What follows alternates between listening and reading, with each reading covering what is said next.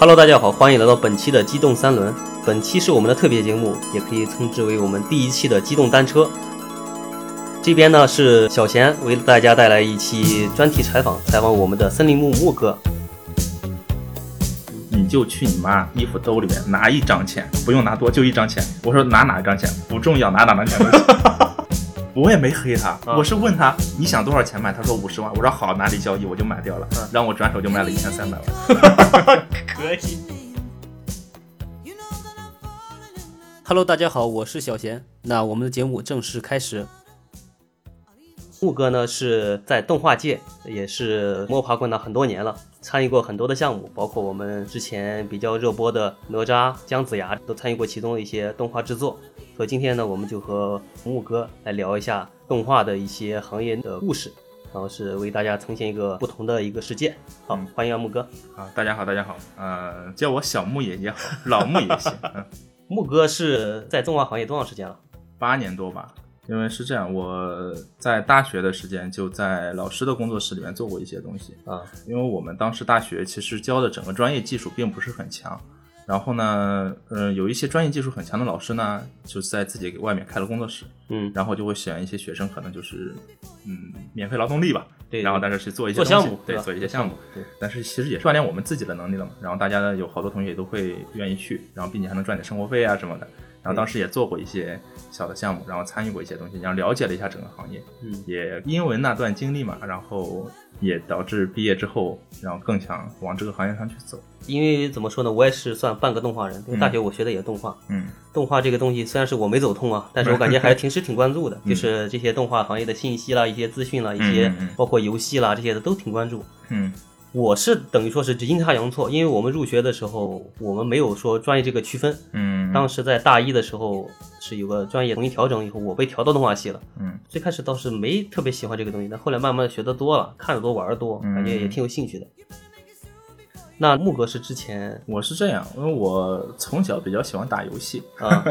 然后玩游戏玩比较多，看动画片看的比较多。因为呃，我是八零后嘛，那，八零年代正好是我们国内的动画行业然后比较火的那个年代。然后无论是黑猫警长呀，然后邋遢大王呀，然后或者是呃三个和尚呀，好多这些动画片。然后因为当时有个中央六套嘛，每天晚上六点半，然后准时的动画片开始播放。嗯啊，六点还是六点忘了。反正小时候都看的多嘛，每天晚上，然后准时去看动画片，然后看的也比较多，因为当时只是看的好玩，然后后来晚上自己打游戏，然后我是从很小就开始打了，在在小的时候五岁左右，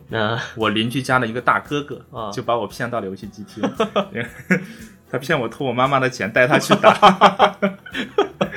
然后我第一次偷钱，我我印象可深了。我妈在外面洗衣服，就是我家是农村的嘛，嗯，然后就是会有一个很大的盆，知道吧？很大的盆，然后就在那个盆里面拿搓衣板洗衣服。啊，我知道，就那种很大的，类似于橡胶盆，对吧？呃，对，我们家是个铁盆，然后在我妈在外面院子里在洗衣服，然后完了之后，我我那个我那个哥哥就跟我说，邻居家的哥哥就跟我说，你就去你妈衣服兜里面拿一张钱，不用拿多，就一张钱。我说拿哪一张钱不重要，拿哪张钱都行。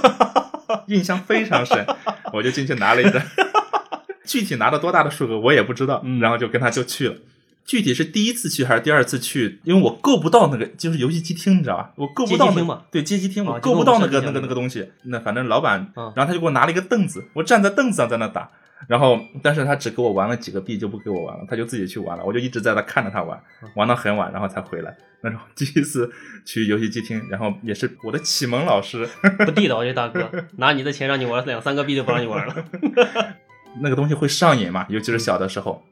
我们小的时候其实玩的东西没有那么多，对吧？然后就是跟小朋友一起出去玩一玩，然后后来就上瘾，上瘾，然后完了之后就玩的非常非常多。我小的时候也是。反正经常挨揍吧，然后我爸经常打我。那你玩过那个吗？就是我们上期聊到的那个什么学习机那种的，小霸王那种。太太多了，那个真的是，就刚开始是我爸买来之后让我学习用的，也是带键盘的那种。对对对，一个键盘，然后其实好像没有鼠标，然后就一个键盘，就是一个那个小霸王学习机，然后两个手柄，对，两个手柄。然后后来之后就发现啊，它可以打游戏机，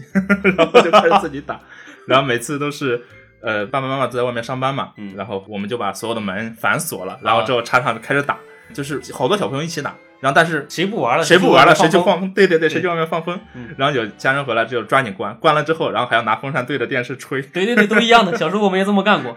得先看一下那个电视的音量，嗯，对再看一下遥控器的位置，对对对，然后是电视最好做好散热，对对然后是包括你拿游戏机，游戏机之前是在哪放的，都得记清楚。对对，要我小时候都这么干过完完整整放回去。对，这都是经历过毒打之后得出来的经验教训。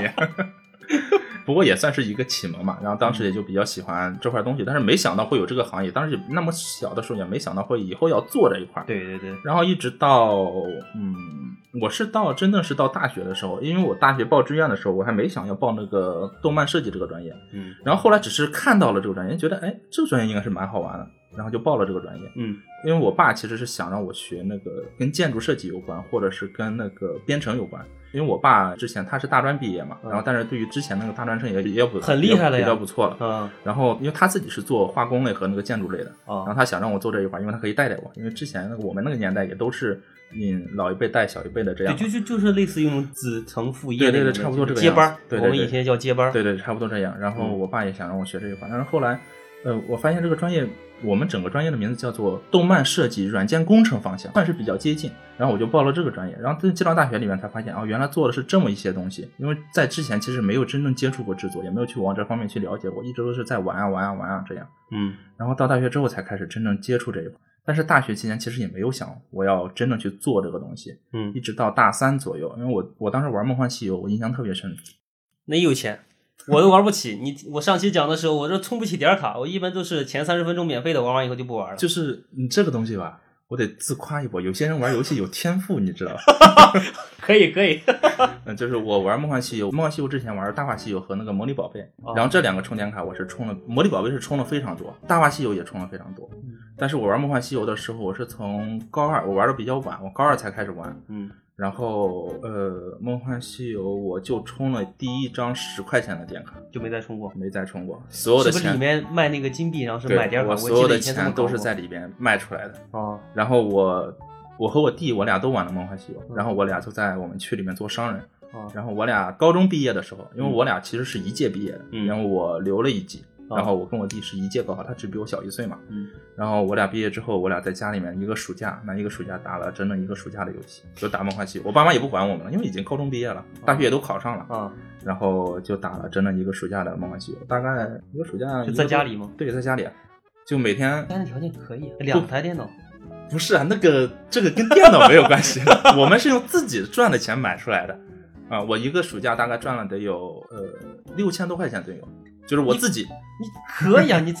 所以就是一直倒卖中。你就你就是意思是游戏里面啊，对对对，就一直赚，一直赚，一直赚我。然后操因为我当时家在镇上，然后我嗯每次卖这个钱，我还要跑到市里面去卖，我要坐车，然后坐一个中巴车，嗯然后坐一个多小时车跑到市里面，然后卖给这个人。卖金，对，卖金卖掉之后，因为要当面交易嘛，不当面交易，万一被骗了怎么办？然后但是交易过几次之后，然后熟悉了之后就不再交易了，就不再当面了，然后就可以就活就是在网上直接交易。卖兽吧，卖宝宝能赚钱呀。呃，也都所有都都能吧。那个时候我记得很清楚，那个时候公《梦幻西游》刚刚出点化套装这么东西，然后好多人不懂这个，就商人嘛，总有黑心的时候，对吧？我们就是每天上线要打好多好多的字，然后就说啊，我今天要收什么东西，我和我弟每个人会挂两个号，在有一个城叫建业城嗯，在那个桥上摆摊，我们两个会在把那个收收装备，对，收包包。我们是挂在那个地方卖，然后完了之后自己真正主玩的那几个号，每个人都有几个号嘛，我们两个人正常组一个队五个号嗯，然后去每天去喊话去收东西，然后收点化套装什么的。然后有的时候像我记得很清楚，当时因为刚点化套装刚刚出来嗯，然后大概定心套装、定心靴子是最贵的，大概一个能卖一百块钱。但是我们可能收可能就是五块钱就收过来了，因为有些人不懂，哦，呃，我也没黑他，啊我是问他你想多少钱买，他说五十万，我说好，哪里交易我就买掉了，嗯然后我转手就卖了一千三百万，可以，所以说这中间商差价赚的厉害。所以说很多当时很多的那个呃套装刚刚出来嘛，大家也都不太懂这个东西，嗯然后靠这些赚了一点钱，然后一直到大学里边，然后也一直在玩。因为我大学里面，我寝室里面我是第一个买电脑的，我大概九月份入学，十月份我就买了自己电脑，就方便自己玩游戏。但是相当于荒废了两年学业吧，因为前两年就一直在玩。那个时候就像 QQ 农场呀、也是比较刚刚火出来，那个时候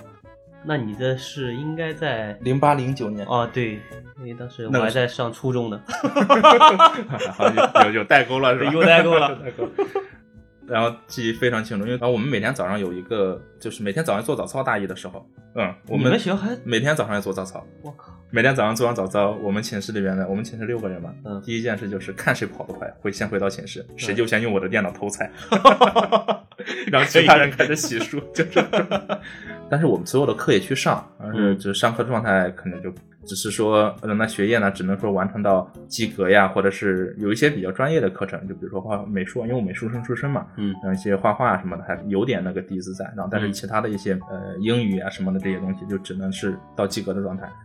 然后一直到大三的时候，我当时因为我在梦幻西游里面自己成立了一个家族，跟几个朋友一起，啊然后我们几个家族的人线下见过几次面，大家关系也就比较好。嗯，然后我当时就有个想法，因为我自己也学这个专业，嗯我就想，梦秀是个二 D 游戏，对吧？我想把它做成三维模型，因为那大三的时候我也刚刚接触学习模型，我就想，那我把这十二个角色我全部做成三维模型。嗯那我不说做出来这个呃做的很好吧，然后不说要把它做成动画片什么，但是你没有这个概念，只是说把这十二个模型做出来，我做一段动画出来，嗯然后完了之后，我毕业之后就可以去网易了。啊 我当时就这么我是这样想的，啊然后我就开始着手去做这个事情。然后那个时候也正好我们那个老师搞工作室，然后我也跟着他去工作室里面，然后边学习边做这些东西，然后一直做了大概半年多吧。然后模型差不多也也做好了，然后贴图也做了一些，现在看起来奇丑无比，当时大学感觉无敌了。还挺好的。对然后同学之间也觉得挺好的。嗯但是我到大四的时候，嗯，呃，《梦幻西游》就网易自己他们出了 3D 版，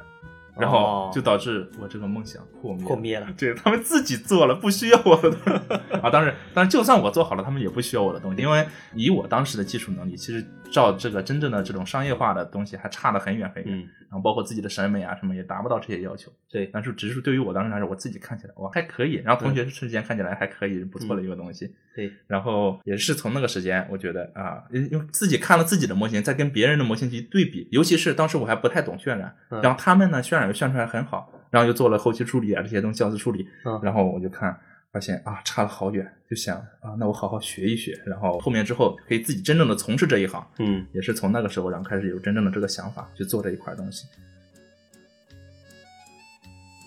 那我运气又比较好的一个点，因为我们是我们院校里面的第一届动漫设计本科班，啊以前都是这种大专班，我们是第一届本科班。嗯，我们学院也想把我们第一届本科班做出来名头嘛，把这个为了这个专业这个名气给搞。对，为了以后他们更好的招生，但是嗯就利好于我们了。嗯然后我们大四的时候，学校直接组织我们，我们系大概具体好像是一千人这样吧，然后分了四个地区：北京、嗯上海、成都，好像另外一个是深圳还是哪里，我记不太清楚了。反正是四个地区，每个地区两百多人，嗯然后二次培训，就是相当于是学校出钱让我们来培训，就是哦把我们技术能力往上培养一步。然后我们当时在上海的第二工业大学用了他们的机房，然后寝室啊这些东西，然后在那边待了三个月。嗯然后当时找了东方梦工厂一些老师过来教我们，还有一些那个上海这边院校里边的老师过来教我们。呃，刚开始其实找的是那个老先生画《大闹天宫》的一个老先生过来教我们二维动画。去那就厉害。对，然后但是那个老先生很辛苦，因为当时没有地铁，第二工业大学在两，他在浦东这边，对吧？嗯老先生是住那个青浦那边，我们当时没有概念，只是说听老师说，他每天要坐两个小时的车过来教我们，坐两个小时车回去。嗯但是他只他觉得是只要是有有愿愿意学学，他就愿意教。以前的老先生都比较单纯的。对，嗯然后教了大概有一个星期左右，嗯，然后挤地铁的时候被挤倒在地了。后来就没再过来是吧？那？就没再过来，然后嗯。我们换了一个其他院校的老师，然后又请了东方梦工厂的一些那个模型师啊和动画师过来教我们一些东西。嗯。但是三个月其实就是拔尖提高，学不了太多东西，对，因为毕竟我们大学的时候学的是 Max，然后哦。到上海这边来了之后，我们变成了玛雅。嗯。虽然说基础理论知识是一样的，但是软件有一个熟悉过程嘛。嗯。嗯，做了一个学了一点模型，学了一点点动画这样，然后这样就回去搞毕业论文什么的了。嗯完了之后，结果我们还有一个学校利好的消息是，我们这两百多个人，学校想给我们二次培训，然后就是我们再培训一次。对，再培训一次，两百个人里面抽十五个人，嗯。然后看你们的专业能力，就老师评分嘛，嗯。嗯，抽十五个人，学校再出钱，再给你们培训一次，嗯，这是大学毕业之后的事情，哦。就是当时是六月份，六月初、七月初的时候，六月底、七月初的时候毕业的，然后回家待了大概有一个星期左右，嗯然后本来就觉得这个消息可能只是老师说一说，因为都已经毕业了，学校里面谁还管你？就是我在家里面都玩了一个多星期了，然后发现 一点消息都没有。然后完了之后，我就觉得啊、可能这个事儿就不会有这么一回事儿了，就想着那找工作呀什么，对吧？对对对，然后结果老师就打电话了，说啊，你们准备东西啊，然后就开始确实往上海走了。嗯然后到了上海之后是进了 IDMT，就是红火足球场当时有个环球数码、啊 IDMT 在那边培训，然后是培训是为期好像是也是四个月的，嗯这个给我的印象非常深。但是我们两百多人抽成，我们十五个人嘛，嗯然后进去的第一天，我们自己在那玩了一天，在教室里面也没有老师来管我们，没有任何人来管我们，直到第二天进来了一个类似于这种教务处主任这种人嘛，嗯就说，呃，你们也是大学毕业了嘛，对吧？然后你们也经历过两次培训了，听说对吧？那我想问大家的一个问题是，你们想发展的方向是什么？然后真的是所有人都愣了。但是巧在巧在我，我当时有个大学老师跟我的关系还蛮好的，然后也是老乡嘛，啊他自己有个朋友是做动画出身的，然后我当时其实咨询过他，我说那我二次培训，其实我想找个发展方向，你不可能所有的都会啊，因为这个行业你刚开始你进入行业不可能所有的都做得很好，这不可能，你肯定有一个敲门砖，你先进行业，对，然后完了之后你再把其他的一点点一点点去钻研出来，对吧？嗯然后我就问他，那你觉得我学什么会比较合适一点？他就问了他朋友，他朋友跟我说，你如果美术基础没有说特别的好，就是不是说从小就开始画画，因为山东是美术大省嘛，对对对然后山东就是从小就开始学美术啊这样，但是我们那边也没有，就是我是从高二才学的美术，嗯。然后就说美美术基础没有那么好，我建议你选动画这条路，因为动画这条路可能对于美术的要求没有那么高，你只要了解运动规律啊什么这些东西，然后很多的东西也可以靠后天的努力去拼搏出来。对，我说呃那好，那所以说当时老师问这句话，那个教导主任问这句话就说有没有人有一个发展方向？所有人都没有人一个说话，只有只有你说了对，只有我说啊、我我想选动画。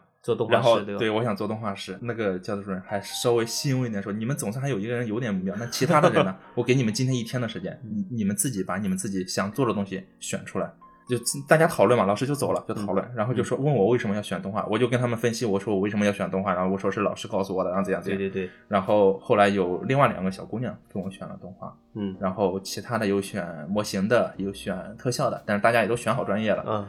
呃，晚上的时候教导主任过来，然后大家都选好了，然后说好，那你们想好了之后，那现在我先要摸一下你们的底，你们每人做一个测试。嗯，模型的就做一把刀，然后动画的做三个球，就是呃一个气球、一个皮球、一个铅球，就看那个它的那个重量规律对，能够这些东西看你的运动看你的动画的感觉，可能就是 timing 怎么样。最基础的这些动画测试吧，呃，做了一天做出来，然后然后开始分班，然后插到另外一个班里面开始去学动画的这些东西。嗯然后学了大概两三个月的时间吧。因为我们当时是呃影视动画和游戏动画都有接触，都有去学，但是真正开始就业的时候又面临着这个问题，因为你要么选择游戏动画，要么选择影视动画其实，这两个有区别吗？有区别还蛮大的。因为首先第一个是他们软件不同，嗯呃，影视动画更多的是用玛雅去做，啊，那游戏动画对于当年来说啊，当年来说，游戏动画更多的是用 Max 去做。是这样吧？我我记得当时学的时候，我们也说过这两个软件特性，嗯是玛雅是比较偏三角面，对吧？说是哦三 D 比较偏就是那倒不是方面还是什么的，反正就是说渲染的时候，可能玛雅的面会更多，然后是什么三 D 的面会更少，所以就这么其实 Max 做三角面的更多一点，然后玛雅的话做四边面反而更多一点，因为玛雅偏影视一点，它的布线规整性啊什么的会更要求的更高一些。哦，但是游戏模型的话，其实对于当时来说可能没有要求那么高，嗯然后但是要结构什么要全部卡的很好。嗯对于当时的游戏制作方式、模型制作方式，第一个是 PBR 的方式，第二个是手绘的方式嘛。嗯那所有的这些，PBR 是什么？PBR 就是次世代的方式，次世代的一种嘛。那手绘模型跟那个 PBR 的模型跟次世代的模型，它的区别，嗯。嗯，最重要的其实是在贴图上面嗯。和一些模型的制作规范上面。嗯。手绘模型的话，可能直接就出中模，然后嗯展 UV 画手绘贴图就行了。那这个就要求你的美术基础非常强，因为你要去把这些贴图全部画出来，哦无论光影信息啊这些画出来。那后来会有一些简单的制作方式，然后比如说烘光影信息啊，嗯就直接烘焙就可以了，嗯就不需要再去画。但是像之刚开始的时候，都是去一笔笔去画出来的，一些包括一些时我记得我们也是画的那种贴图，对对，然后包括一些那个呃明暗关系啊，还有一些笔触质感呀、这些东西，全部都要去画出来，还不能有太强的一个笔触，因为毕竟是要那个模型看起来比较舒服一点。对对对，那其实这两个游戏模型运用的场景也不一样。那手绘模型更多的运用到手游里面，因为它的资产量更小。哦，那嗯 PBR 的模型，就次世代的模型，它应用的更多的其实是端游里面，因嗯为它的那个细节更强。因为次世代的模型，它刚开始要先去做中模，中模完了之后要去 ZB 里面去雕高模，嗯雕完高模之后，然后再去呃拓扑低模，然后再哦把这些它的法线信息、AO 信息这些光影信息全部烘焙到低模上面去，然后就导致这个贴图的这信息量很多，但是它的细节也会非常非常的多，主要是法线信息，然后。法线其实就相当于它那个贴图上面的高低起伏这个东西，哎，吧？对对对对对，嗯会有这些信息，然后还有一些 AO 关系啊，还有一些光影信息，嗯然后还有一些像呃黑白图，但是现在可能会用的更多一点，之前可能用的没有那么多。因为现在的话，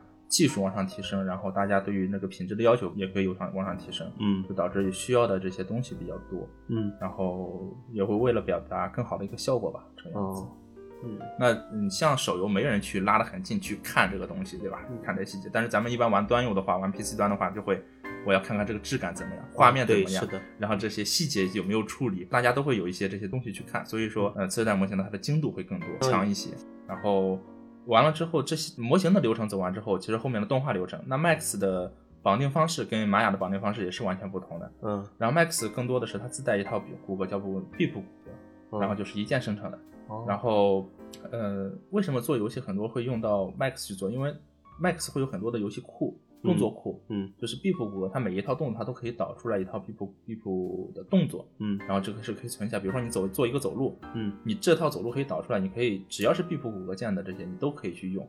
嗯，啊，你都可以去相当于重复利用。有个模板对吧？对，玛雅的话就没有吗？玛雅现在是有了但是呢不会有人用，就是几乎没人用。嗯因为玛雅的动画就影视动画讲究的是什么？讲究的是角色，嗯就是它会有一个角色的性格在这个地方。嗯，你一个开开心心的角色蹦蹦跳跳的走，哦和一个是的不开心的角色，他会有点稍微低沉的走，或者是一个正常的角色正常的走。那每一个走路的状态它都是不一样的，所以说它会要求更多的细节在里边。他们不会像有些角色，他只要 pose to pose 做得很好，就是呃你动作 pose 摆的很漂亮，嗯然后运动的速度很快，就是比如说出拳呀、什么会打的很快，然后可能就是两帧就切过去了，然后最后嗯把缓冲做好，那这样的整体的这个效果就会很好。嗯但是影视动画它讲究的更多的是一个真实性，在真实的哦基础上去增加、啊。当然，游戏也讲究一个真实性，但是它嗯可能没有影视那么强。对对对，然后会在一个真实的基础上去增加这些夸张的手法或者挤压拉伸呀、然后跟随重叠这些东西，嗯然后去加入这些这些细节在里面。嗯所以说，其实动画师都有一个职业病嘛，我是这样觉得动画师都有一个职业病，就是观察。就是我我刚开始做这一块的时候，也是经常这样。下班了走在路上，我会经常会看前面的人怎么走路的？对，，怎么走路的对，男的怎么走的，女的怎么走的，胖的怎么走的，瘦子怎么走的，每个人走路的方式都不一样。你像胖一点的人，他走路他可能腿会往往外迈的会更多一点，因为他大腿内侧会有摩擦。哦，哦，磨的皮肤可能会有点痛啊，或者啥，所以他不自觉的，然后大腿会往外稍微有点外八的感觉。对对，稍微有一点的这种感觉。嗯然后但是瘦子的话就没有这种，嗯然后并且呢，瘦子可能走得更轻一点，然后胖一点的话可能是就是重量感会更足一点，脚步会更重一些的脚步会更重一点。那女性的胯部啊，它可能稍微比男性稍微更灵动一点啊啊，男性呢可能胯部的运动没有那么大，但是女性的胯部运动可能会稍微更大一点。那不同的职业走的不同的方式也会不同，嗯那里面的细节会非常非常多，会有一些职业病。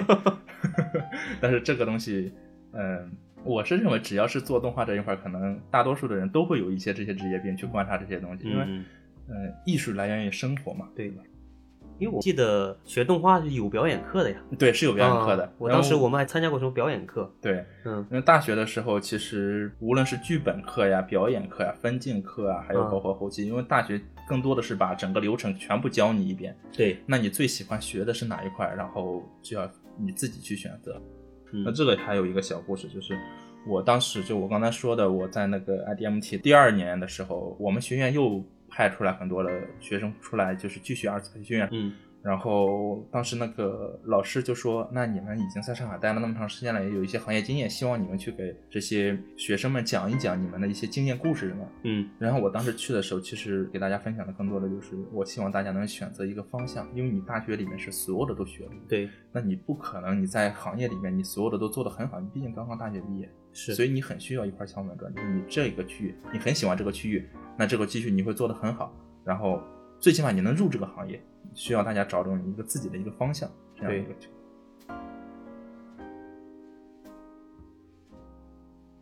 我感觉其实怎么说呢，就是以前的像这种培训的那种机构还比较负责，现在好像是稍微次了一点点了。呃，也不能这么说，反正就是感觉没以前那种特别负责的感觉了。我是有一点点那种感觉。对，以前的培训机构其实还蛮负责任的，只要你想学，你都能学到很多东西。对，因为在我们这个行业，现在的这些大佬们，你有几个是科班出身，然后去做出来这些东西，都是经过时间的磨练呀，什么从开始自己喜欢，对吧？或者是说自己无可奈何，然后去学了这个东西，总要有一门吃饭的技术，对吧？嗯，然后接触到这个行业，然后进入这个行业，再后来一点点一点点成长起来。像我刚开始工作的时候，那几个老大吧，几个公司碰到的几个老大，嗯，呃，总共也就一个人是高学历的，没有一个人是这种大学毕业的，都是初中毕业或者是高中毕业。高中毕业已经很不得了了，然后就是因为他在行业里面已经做了十年了。哦你，想想，他在他那个时候，他已经初中毕业或者高中毕业就出来开始打工啊，去学一些东西，然后开始做这一块，嗯然后开始去往这方面去发展、去研究。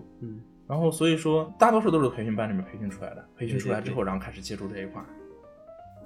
之前的一些动画人或动画师就有点那种像匠人精神的感觉。，对对对，尤其是像上海美术制片对对对以前的老先生们。嗯，对，匠人精神会更足一点。像现在的话，唉，太多人是太飘，太就感觉嗯我做了这一块，我就啊要把这一块，我我要不说做的很好啊，然后我反而会觉得你提我的意见提的不对，或者是说我觉得你你说的这些东西不是我想要的，因为再加上又有一些网络的声音说五彩斑斓的黑啊这些要求啊，对嗯因为的确这个行业这两年，嗯，受冲击受的也比较大吧。然后大家可能对于呃职位的提升啊什么的，也都没有像之前那样那么明确。嗯呃，打个比方来说吧，就是一五年的时候，就上海这边梦工厂、米粒，上海的两大动画巨头。嗯。然后梦工厂是因为美国撤资嘛，东方梦工厂美国撤资，嗯。然后不做了，解散。呃，米粒也是经过那个解散又重组，那导致就有大批量的这些动画组长、动画总监。嗯，然后就是没有那么多公司可以吸收他们，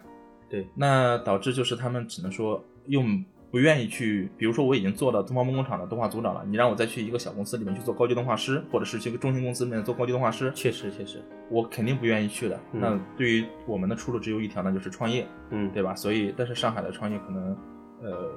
消费更高一点，无论是场地房租啊或者人工上面，嗯所以就往周边城市去跑，江浙呀，或者是无锡这边，让大家去跑到那边去创业，就导致那一六年、一七年的时候就会出现一个情况，就是太多的新型公司发展起来，就动画公司遍地开花了。遍地开花。然后对行业当然是一个好事情，动画公司多嘛，但是又有一个坏事情就是恶意竞价，因为总要生存的，我总要拿项目去做东西，因为。比如说，我们以动画的这个费用来说，我们可能刚开始一秒钟的动画可能是五百块钱。那如果说十家动画公司来竞争这个东西，可能有人是出到两百，我也能做，只要我能养到我整个团队的人。因为大家会想，我刚开始创业，我主要就是磨合团队，对对，那导致这个动画市场的价钱就会降得非常非常低。嗯不过这两年，然后经过呃《大圣归来》呀，或者是后面的《白蛇缘起》啊这些哪吒呀、姜子牙这些动画电影，然后导致这两年呢其实市场反而会更好一点，因为整体大家看到了这个中国动画人的精神，然后做出来的东西也比之前会好了很多。当然，可能跟国外还有一些差距，对吧？对对对但是因为其实我们中国在找自己的风格，然后无论是迪士尼或者是说 Pixar，他们会有自己的一些动画风格在这个地方。嗯。那就是美式风格嘛，嗯。然后但是中国的从六零年代水墨风，然后到现在其实就是国风、国潮风啊这些东西，嗯。然后其实更多人不知道我们中国人更喜欢看或者是更适合的风格是什么，然后大家也是在磨合自己的一些风格，无论是往二维方向走，或者是说往三维方向走，嗯，因为这个呃简单的说。呃，我们提到日本动画，大家第一想的就是二维动画做得很好，对吧？对对对然后大家都是提到二维动画，其实就想到日本了；提到三维动画的话，大家都想到美国了。就梦工厂啦、皮克斯啦、一对些蓝天这些的。对对对，嗯然后但是提到中国的话，可能只能想到六零年代的水墨动画，然后大闹天宫啊那个时候的动画。不过这两年的确，国内的整个动画行业啊，大家也都开始往高质量去追求了。嗯你像哪吒和那个姜子牙，他们属于光线发行的嘛，嗯那光线后面还有一部电影叫《深海》，然后现在预告片已经出来了，对对对深海大食堂。嗯然后其实深海是真的已经做了六七年了，因为我有一些同事在做深海，嗯然后也是听他们讲了一些关于深海的故事，说，嗯呃，就是导演对自己的要求也很高，因为是田晓鹏导演嘛，是那个大圣的导演，哦，然后因为大圣真的是中国三维动画界第一炮打响的，对对吧？算是那个中国三维动画元年开启的感觉。对对对对。然后所以说他对这个深海的要求也很高，剧本啊什么都推翻了好多次，然后一直在那个往高质量的去追求。呃，我前两天还发了个朋友圈，说是真的是我最期待的一部动画电影，因为我真的想看到他想做成什么样的一个美术质量。大圣的话，那这么说应该好多年了吧？呃，五年吧，大圣应该有五年了。那就相当于那个田晓波导演做完这个大圣以后，紧接着第二个项目就是算是深海是吧？可能是中，嗯，大圣是六年，大圣是一四年上映的。哦，嗯，我记得应该是一四年上映的，因为这中间的奇层故事我们就不太了解了。嗯，然后如果说按照深海的这个时间点来说的话，那应该是差不多是吧？对对，会有这么一说。其实不只是光线做出来的电影，你像呃追光的电影，其实做的也蛮好的。然后可能说这个动画公司的名字大家不太清楚，然后但是说到他们电影，可能更多人会知道。你像。《阿唐奇遇记》啊，《毛与桃花源》啊，还有像《白蛇缘起》，其实《白蛇缘起》做的质量也蛮好的。然后我们业内会有很多人去讨论这个东西，说这个动画质量，或者是说整个片子的风格质量什么，并且《白蛇缘起》做的也是国风的一些。对，它这故事也很好，对，它故事也蛮好的，然后整个效果做的也是比较好。对，但是我们业内去讨论，就真的说它输就输在发行上面，因为宣发没做好。对，宣发做的非常差。然后因为它的票房只有两个亿这个样子，但是跟哪吒差的天壤之别了。对呀。因为我当时去看那个白蛇是，呃，蛮巧的，就是我当时其实我我都不知道有白蛇这部电影上映了，就这部动画动画电影。对，你这宣发有多差，你们行内都不知道。我完全都不知道，因为我是跟我老婆去逛街，逛街的过程中说，哎，太累了，我们找部电影看看吧。嗯。然后一一看有部动画电影叫《白蛇缘起》，哎，我说我都不知道有这部电影，那既然是动画电影，那就支持一下，毕竟是动画人嘛。对对对。就支持。结果发现做的还蛮好的。然后回来之后才开始查资料，才知道有这部电影了。所以说他的宣发真的是，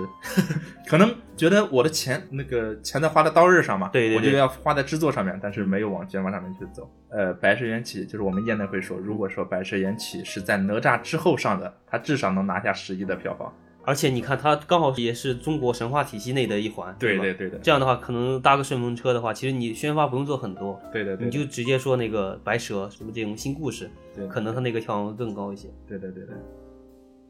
嗯，其实他们之前做的宣发还可以，因为我记得最开始做那部叫《小门神》啊，对，《小门神》还蛮好的。对，那部当时我记得是宣发宣发做的还可以。对对对的对的。嗯，可能后来他们就进你比如说那像你说那个《阿唐奇遇记》，对，《猫与桃花源》，对，这个真的是我这种他这个宣发做的真的是 完全都不知道，对，完全都不知道。你就想想，因为无论是那个追光，或者是包括上海的米粒，也都是一样的，就是怎么说就是。老板可能还是有一颗想做动画的心，对。然后你像那个米粒他们做了这个《龙之谷》之后，然后也是赚了一笔钱，然后就想做第二部更大投资的一部电影，叫做《精灵王座》。但是《精灵王座》血赔，把整个公司都赔掉了。但是米粒经过重组，又开始又去做，当时其实是想做《无敌乒乓兔》的，但是后来因为各种原因，《无敌乒乓兔》也一直没有上线，现在做没做完都不知道。其实这种像这种游戏了和动画这种大投资类的一些项目，其实如果一个能做好，它这个公司得能起来；如果一个做不好，确实是挺拖累这个公司的。就是因为后来我自己创业之后，也是跟朋友去聊，也是聊这个事情，说一个公司起来，其实也就因为一个项目。对，一个公司的没落下去，可能也就因为一个项目。对，确实啊。当然，这是对于小公司来说，对于我们这种小公司来说，对于大大体系的公司来说，不会因为一个项目去影影响整个公司的一个大局。但起码是他这个得有个一两年的那个缓冲期，对，会有会有会受伤，真的会受伤。你像一个动画投入，其实不比真人电影少啊，它很多的呀。对的，对的，对的。嗯嗯，你像现在的，其实电影上面来说，更多的还是这种软件呀，去去去做这些东西，就是软件去渲染去做的，然后为了追求品质、追求质量嘛。但是其实现在的番剧啊，好多这些网剧啊，呃，大多数都是去引擎去做了，用 U E 四去做了。因为 U E 四的实时灯光会给那个渲染上面节省很大的成本，然后制作速度上面会提高非常非常多。无论是咱们看的《斗罗大陆》啊、《斗破苍穹》啊这些，然后就是玄机去做的这些网剧、番剧这些东西，然后全部都是用 U E 四去做的。因为本来 U E 四大家提起来可能就觉得这是一个做呃端游的一个一个引擎，对。但是现在更多的也就是往往影视方向去走了。我们有的时候会聊天的时候会说，其实国内的为什么这个动画电影会比国外的是要稍微差一点，或者说质量会差一点？其实主要就是感觉差一点点东西，对吧？对，主要就是研发。因为国外的话，你比如说迪士尼，比如说他们研究毛发技术，然后做出来的怪兽大学，哦然后其实就是为了让那个毛发看起来怎么更真实这样。哦他们会拿一一个技术来去做一部电影，就这部这个技术攻克了之后，然后这部电影就出来了。哦但是像国内来说，没有这样的研发团队，没有这样的研发公司。但是现在有了，只是说之前没有这样的研发团队、研发公司去以技术支持在后面。嗯，只是说国外有什么，我们拿来用什么，然后这样去做电影。那现在的话，嗯，研发团队在后面去支撑。然后我是觉得我们国内的这些动画的电影啊，或者是说网无论还有网剧、番剧啊，这些质量肯定会往上越来越好。嗯再加上优一五马上要出来了，这些实时的这些质量、质量、质感上面，对对，这些东西光追加上去加上去之后，质量上面会提升很多。呃，再加上 U 一四去做番剧，还有一个好处就是有动作库可以用，就是我刚才说的，哦游戏它不是有很多动作库嘛？嗯那现在的大多数的动画呢，其实都是动捕出来的。哦，就是那种采集的那种。哎，对对对，光点采集点，嗯然后去动捕出来的。嗯那有大量的数据库可以用。就是玄机为什么能做的，就是从刚开始的杭州玄机那么那么几些人，然后后来做到一百人，做到现在的几几百人、上千人这个样子，就是因为他们有大量的一个数据库，他们敢接其他团队不敢接的项目。就是比如说有一部片子，呃，只是有剧本模型，然后我告诉你一周我要出片。只有玄机敢接，没有任何一个团队能接得下来。一周出片十分钟的片子，你想想哪个团队能做这个事情？其实还是那种素材 动画素材库多的话，这个对，哦他们的动画素材非常非常多，因为都数据库啊什么都都是可以直接去用。那当然，他们的要价也比较高嘛。其实这个国内的动画可能慢慢的向那个好的方向发展，但整体来说，就是给我的感觉啊，嗯。虽然说我算半个动画人，但是给我还是那种普罗大众的感觉是，中国的动画没有呈现一个完整的一个体系，好像还是在慢慢的就是对，在慢慢的摸索自己的风格，摸索自己的没有一个就是每次比如说推出一个新动画，就是中国动画要崛起了，嗯，每部都是在提这个崛起，倒没有说这个 发展这个感觉的，对的，对吧？你像其实哪吒做的算是蛮不错的，对吧？然后口碑什么也好。是，那是姜子牙为什么突然跟哪吒的风格就完全，我不是完全变了两个风格吧，但是风格是就差了很多。其实如果说那个姜子牙的团队只是还是继续延续哪吒的这些风格呀，这些往这个方向去走，那他的票房其实也不会说像嗯比哪吒差那么多。嗯，那也是一个原因，就是他们在磨合自己的我们国内的一个风格吧。其实姜子牙的骂名挺多的，网络上面。对，其实主要还是输在他那个，有人大部分的槽点就输在这个剧本上了，对的剧本稍微弱了一些，嗯，但是其实姜子牙做完，呃，我们播的是两个小时多一点嘛，嗯。其实做完是做了三个多小时的，只是后期剪的就有点呃剪比较多了对对对，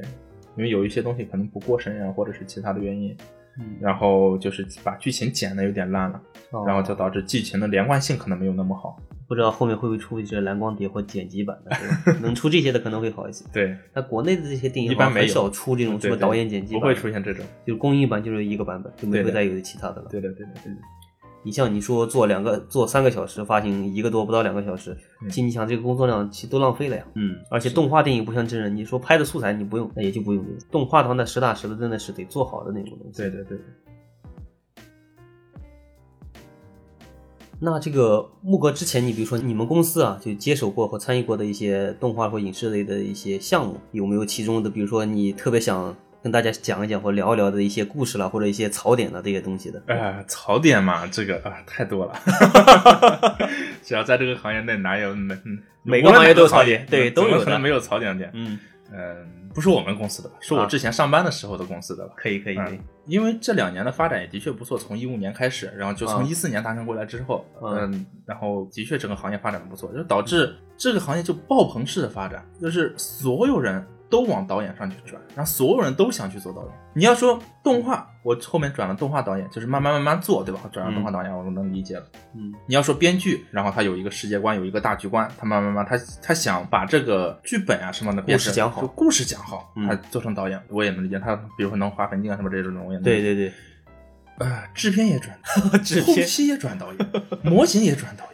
所有人都转导演。我并不是说瞧不起这几个行业的，嗯但是因为每个行业都是平等的。对但是说他们想去转导演，可能就需要更大的一个知识量在这个地方，对而并不是说我想转就转了这样。嗯因为我们行业内的确有一些情况，像一些公司，他们只用实习生，呃，哪家公司我就不说了，哦嗯，不方便啊。那个他们只用实习生，他们会一下招进来，就比如说二三十个实习生，嗯二三十个实习生，然后开始做一些最基础的工作，然后因为都有一些呃很简单工作量去给他们去做，就是嗯。无论是动画的还是后期的，搬的砖，搬砖就搬砖就行了。嗯。然后你搬个一年两年之后，然后导致这上层总要走人嘛，嗯。那走了人之后，如果说从外面去填这个坑，首先这个空降这个威慑力没可能没有那么大，嗯，第二就是空降的价格也比较高，对，那可能就会从上面内部提，直接提，嗯，然后提了一年之后又走了，那继续往上提，对吧？因为我真正真实的我遇到的一个事情，我上家公司是做培训的，嗯就是项目培训都有，然后我做项目负责人嘛，嗯。然后我们培训出来的一个学生，两年以执行导演的方式站在我面前，然后跟我谈项目，真的就毕业两年做到执行导演的角色，唉，我就不知道他是怎，就是哎，是这个行业有问题，还是这家公司有问题？两年都能做到执行导演了，我，你如果说这个小朋友他呃的真的很有两把刷子，呃有两把刷子，我觉得嗯这个是可以的。嗯但他来之前，美术啊什么这些啊，就不要提世界观大局观了啊，这些完全不知道。嗯，啊，所以就总会有一些浑水摸鱼的人。其实哪个行业都一样，给我的感觉就是，你就刚才那个过程，你比如说一个实习生对吧，在这个组里，其实他相当于小有一点那个就是成就或进步对吧？嗯，但是组里能混得好，因为你这个都是矮个里面拔葱嘛，对吧？对你相较于他们，你是可以稍微强一点的。对对对但是你可能对于整个大环境来说，你真的很差，对，就你真的没这个能力。但是呢，这帮人可能是就在这个组里感觉自己还可以以后，就比如说我这边跟老板提一些就是我的想要的一些职位了，或者一些这薪资待遇个权利或者待遇的，没满足我，嗯那我再出去，对吧？嗯可能自己的心气儿就会稍微高一点，对但是对对你其实你手里的功夫还不到，嗯，那有的大公司可能就是要不了你，那有的比如说小公司，哎，我紧急确认，看说你这个 title 还可以，对吧？先过来试一试，然后就可能会出现这种很多的这种就比较虚的这种岗位之类的。对对对嗯对，因为的确会有很多这样的情况。然后我嗯会一直跟我自己团队里边人说，就是我们一定要谦虚，一定要，我不说把自己的地位放得很卑微，因为每个人都是平等的，但是嗯人外有人，山外有山，你一定要记住这句话，你永远不知道站在你面前的是人是鬼。对就是有可能很朴素的一个人，真的是很大佬级别的人，对但是有可能他穿着一呃光鲜亮丽亮丽的，但是可能真的是半吊子这种水平的人。包括我们之前有的时候去做呃番剧，或者是尤其是网大网大的时候，有一些导演可能他就没有一个大局观，他就没有一个世界观，他自己都不知道自己要什么，然后就导致他会让你一直改，因为你做的东西不是他想要的，但是他不知道自己想要的是什么，他会让你一直改。我们之前做的有一部片子，剧本推翻了四遍，就是一部片子啊，剧本推翻了遍，二二十多分钟的一部片子，然后一个一个小一个小的网吧，嗯。剧本推翻了四遍，我们改了四遍，然后所有的就是说我上班的一个一个一个小故事，然后所有人都改的不想再改了，嗯，但是呢，毕竟给钱嘛，老板还是愿意去做的。嗯不过那个项目也的确改走了好多同事，就是大家实在是改不动了，实在是不想做了。嗯因为如果说这部片子，你比如说像哪吒或者是姜子牙这种质质量级别的这种电影，那大家愿意去磨这个东西，觉得导演追求的是好，追求的是质量，对吧？起码是这个导演往正确的方向去走。他有一个自己想法，然后可能他觉得这个镜头可能不适合这一段剧情，嗯他就想把这个东西改掉。但是并不是说你所有的做的都不对，所有的做的都不是我想要的，那我就要你一直改，一直改，那这个就太痛苦了。对然后我有一个朋友，他就是，嗯，他今年不创业了，他创业创了三年，然后今年突然不创业了，那家庭条件也很好，不差钱儿这种。嗯然后我今年找他聊天的时候，我也问他，我说哥你怎么突然就干了三年了就？不干了是吧？就是大环境正好的时候，不，我今年虽然疫情影响，但是我们行业其实还好。上半年虽然有点影响，嗯但是呢，下半年其实还好了，没有说很大的影响。嗯然后我就问他，我说哥，你怎么突然就真的不做了呢？就他已经去一家公司上班去了，哦，然后就真的是完全不做，把团队解散了。他跟我说，嗯，我只是不想再受别人指使了，哦。就是我有自己的想法，但是没用啊，我的想法只是我的想法，嗯。谁给钱谁说了算，那导致就是自己很卑微的一直在活着，但我不想这么卑微的去活着了，我想活自己想活的这种状态，所以他去了一家甲方公司，好吧。然后就是我以为去公司打工，我那不是和以前差不多，他更更卑微了吗？他只？是去了一家甲方公司、哦做美术经理，哦。那完了之后有一些质量要求啊什么，就是自己自己跟导演对对自己跟导演去沟通，然后嗯。自己说了算了，然后可以。不说完全做自己想要的东西吧，但是不用再像之前一样啊，你你要就是一坨屎，但是你还觉得我这个屎的颜色不好看，就这种感觉。呃，由于时间关系呢，我们本期先和木哥聊到这里，然后下一期呢，我们接着和木哥继续聊一下动画的故事，包括木哥在职场上的一些奇奇怪怪的跳槽经历。还有是木哥对游戏行业的看法以及目前游戏行业的现状吧。嗯，如果你对游戏行业或者是动画行业比较感兴趣的话，千万别错过下一集我们的精彩对话。好，那本期先这样，拜拜。嗯，拜拜。